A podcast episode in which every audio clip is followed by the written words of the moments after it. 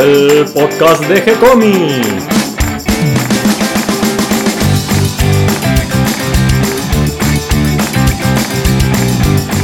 Muy bienvenidos a un nuevo episodio de G-Comics, el podcast donde hablamos de todas las técnicas necesarias para realizar un cómic, cómo dibujar un manga y todo el conocimiento requerido para dibujar esa historieta que tenemos dando vuelta en la cabeza. Mi nombre es Gonzalo García y mi intención y la de todos los que hacemos G-Comics es colaborar con aquellos que estén interesados en avanzar, en progresar, en mejorar en su formación como dibujante de cómics. Y hoy, día martes, otro día de libros. Porque ustedes ya saben que los martes siempre les traigo un libro para compartir. Generalmente una última edición, tipo siglo XVI, siglo XVII, pero es que creo que los mejores libros de dibujo son los libros antiguos.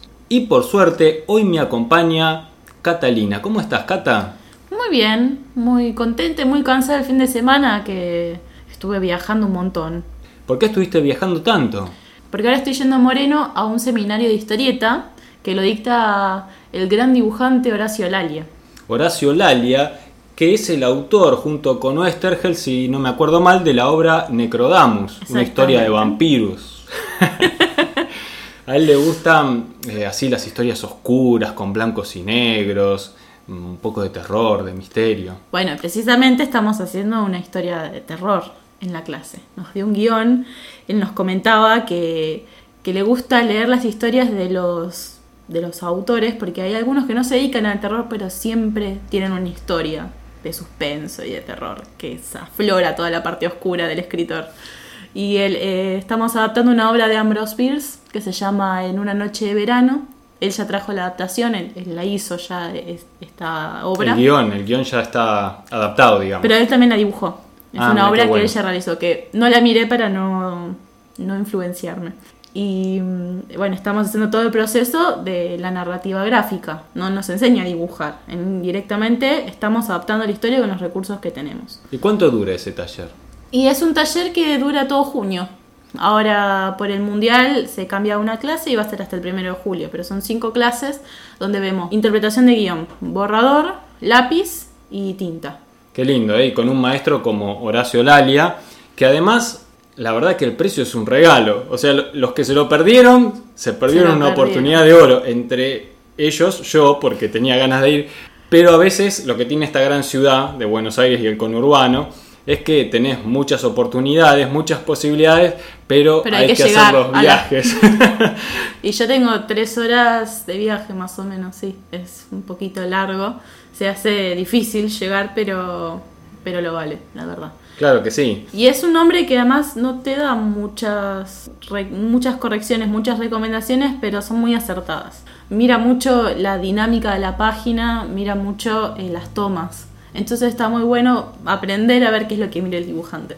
Y para seguir hablando de dibujo, hoy traje justamente un libro que se llama Práctica y Ciencia del Dibujo, que ya vamos a ver porque no es solo un libro orientado al dibujante, es un libro como para los artistas en general, porque habla del arte en general, y más específicamente tanto del dibujo como de la pintura. Pero ya lo vamos a ver porque antes quiero seguir viajando y recorrer el sitio de gcomics.online donde van a encontrar historieta, manga, cómics para leer de forma gratuita.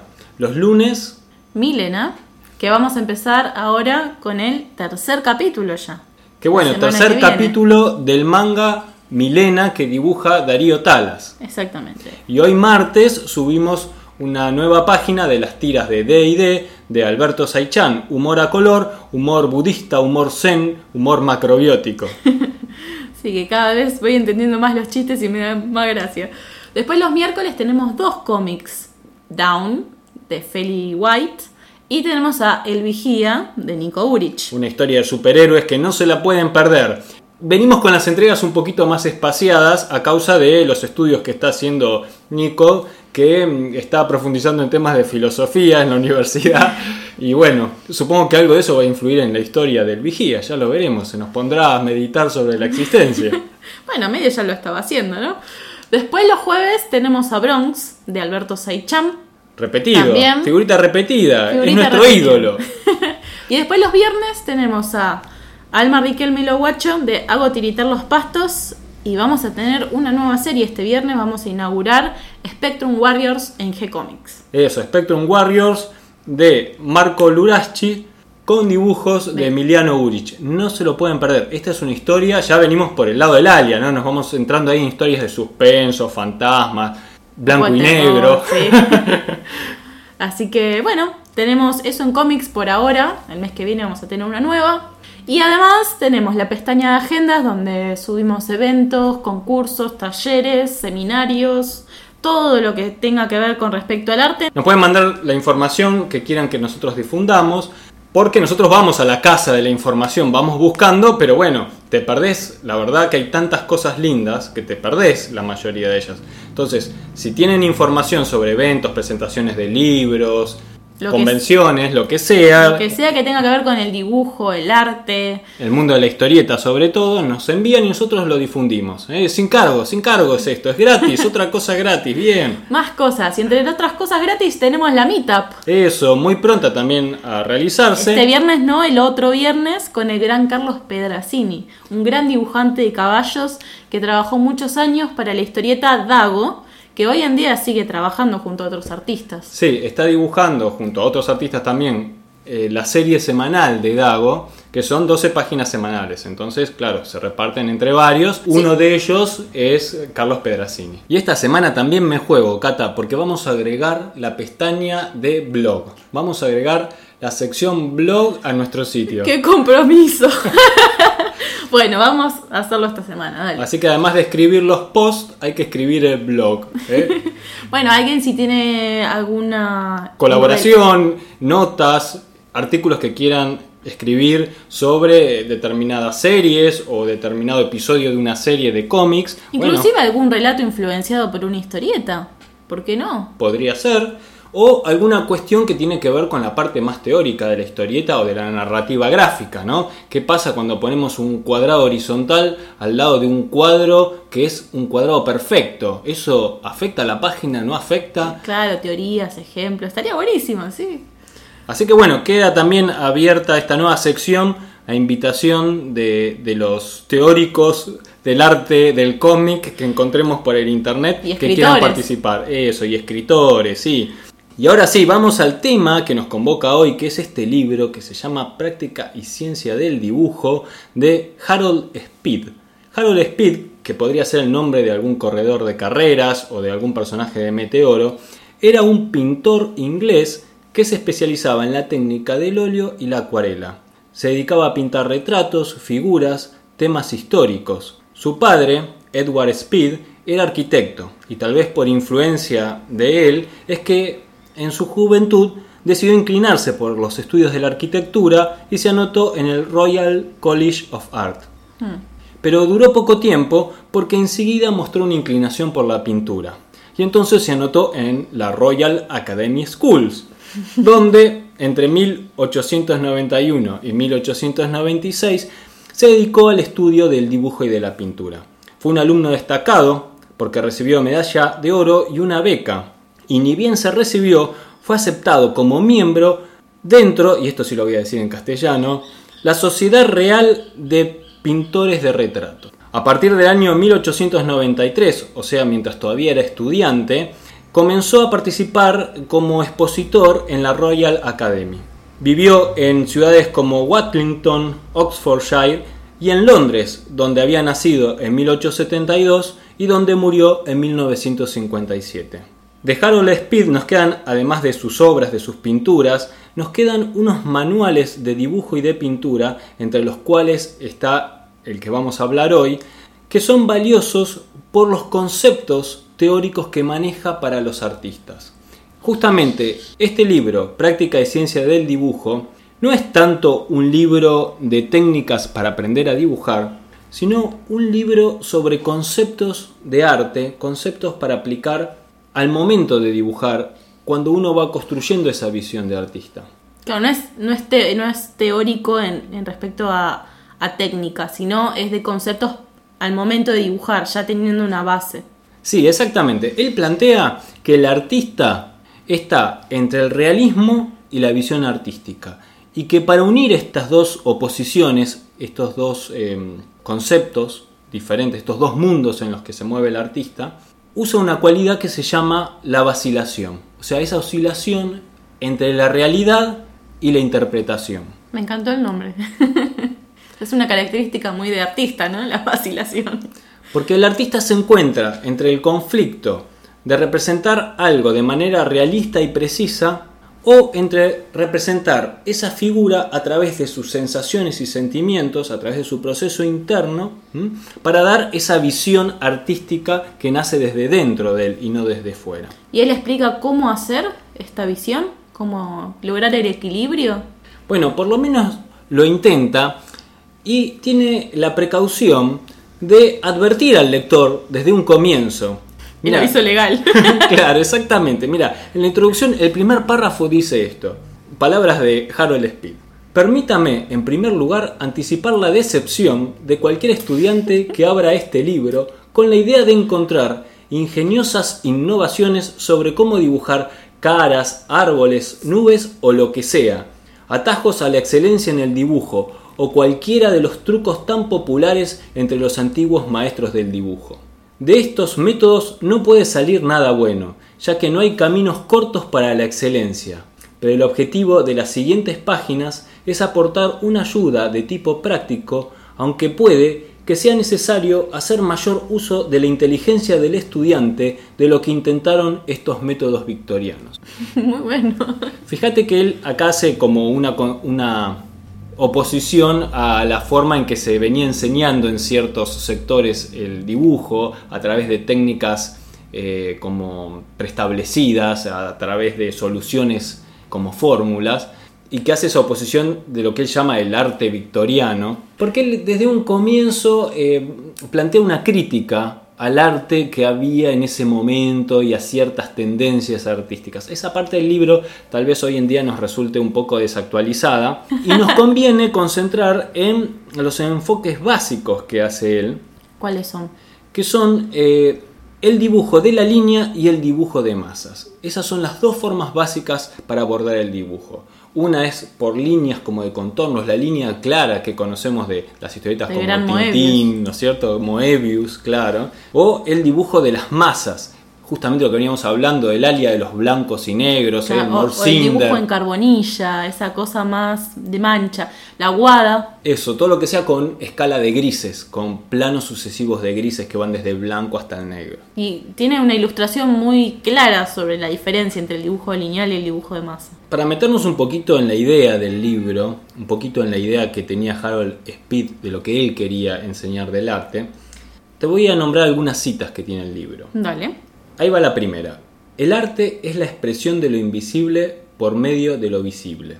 Que si bien en muchos lados por internet se, lo, se le adjudica esta cita a él mismo, en realidad él lo aclara, es una cita del escritor y pintor Eugene Fromentin.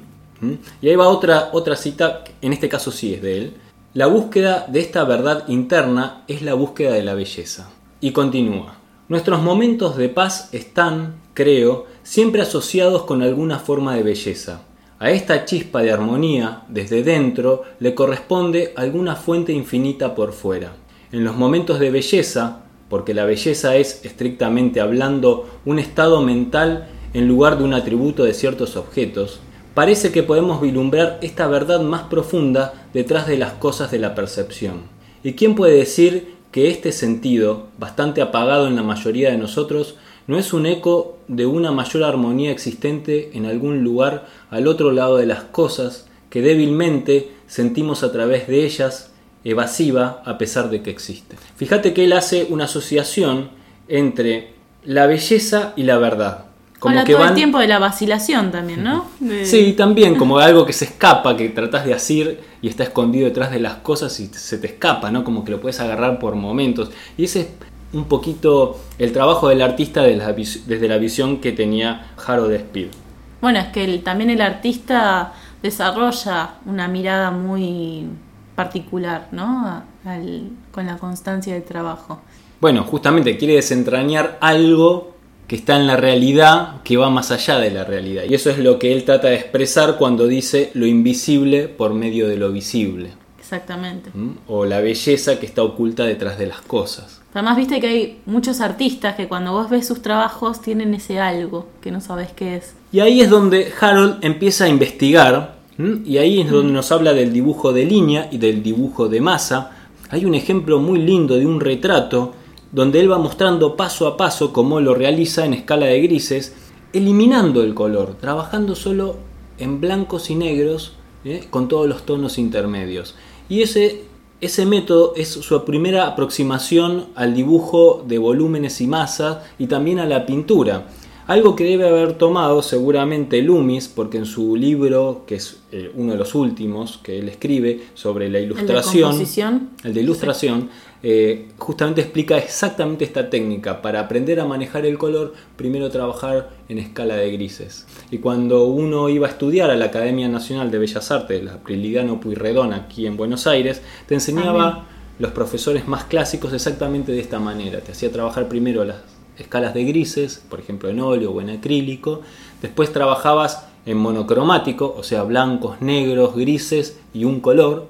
Y después recién ibas incorporando nuevos colores. También hay otro ejemplo similar que lo hace sobre una cabeza de yeso, donde también va mostrando el, el proceso, construyendo la figura a partir de las masas de grises. ¿Y él recomienda que una técnica es mejor o peor? ¿O recomienda complementarlo? ¿Él dice algo sobre.?